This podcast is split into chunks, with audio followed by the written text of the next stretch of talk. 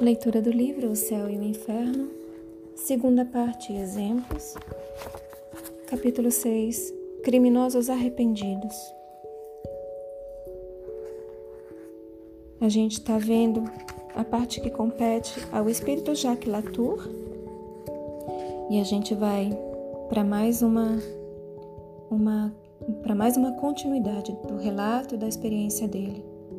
Eu vou repetir um pouquinho o trecho da última, da última leitura e complementar.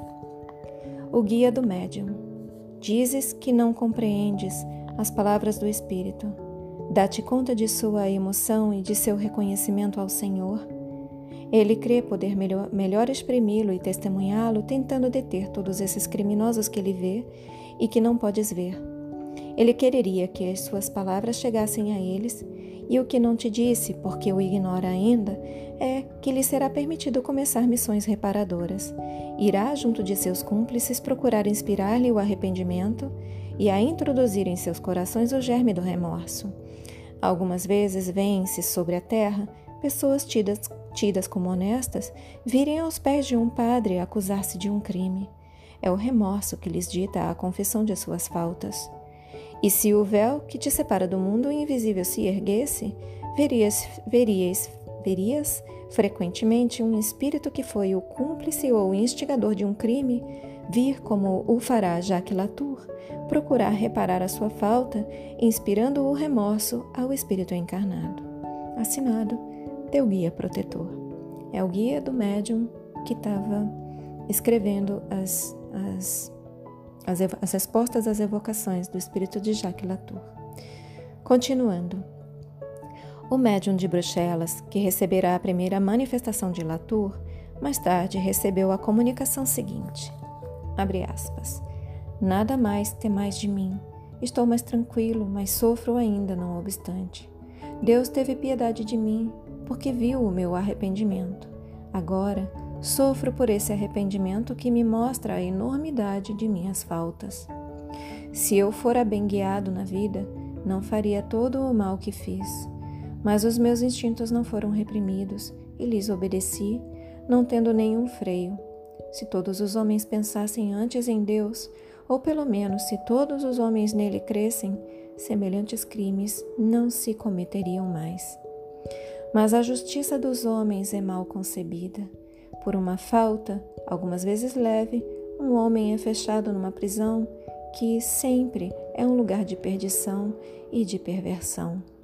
Dali sai completamente perdido pelos maus conselhos e os maus exemplos que auriu. Se, entretanto, a sua natureza é bastante boa e bastante forte para resistir ao mau exemplo, saindo da prisão, todas as portas estão fechadas, todas as mãos se retiram diante dele Todos os corações honestos o repelem. Que lhe resta? O desprezo e a miséria, o abandono, o desespero. Se sente nele boas resoluções para retomar, retornar ao bem. A miséria o impele para tudo. Também ele, então, despreza o seu semelhante, odeia-o e perde toda a consciência do bem e do mal, uma vez que se vê repelido ele que, todavia, tomara a resolução de tornar-se homem honesto. Para si proporcionar o necessário, rouba, mata por vezes, depois é guilhotinado. Meu Deus, no momento em que minhas alucinações vão me retomar, sinto a vossa mão que se estende sobre mim.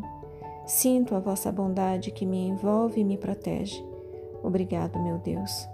Na minha próxima existência, empregarei a minha inteligência, meu bem para socorrer os infelizes que sucumbiram e preservá-los da queda. Obrigado, vós que não repugnais comunicar comigo. Não temais, vedes que não sou mal. Quando pensardes em mim, não vos representeis o retrato que fizestes de mim, mas representai-vos uma pobre alma desolada que vos agradece pela vossa indulgência. Adeus, evocai-me ainda e orai a Deus por mim. Fecha aspas. Assinado Latour. Fechem os olhos, permitam que essas palavras se aprofundem em vocês Assumam a intenção de contemplar por mais algum tempo sobre essas palavras. Expressem gratidão aos seus guias, mentores, protetores e anjo guardião. Expressem gratidão a Deus. Agradeçam a si mesmos pela continuidade na leitura. E eu também agradeço a vocês pela oportunidade. Boa noite. Namastê.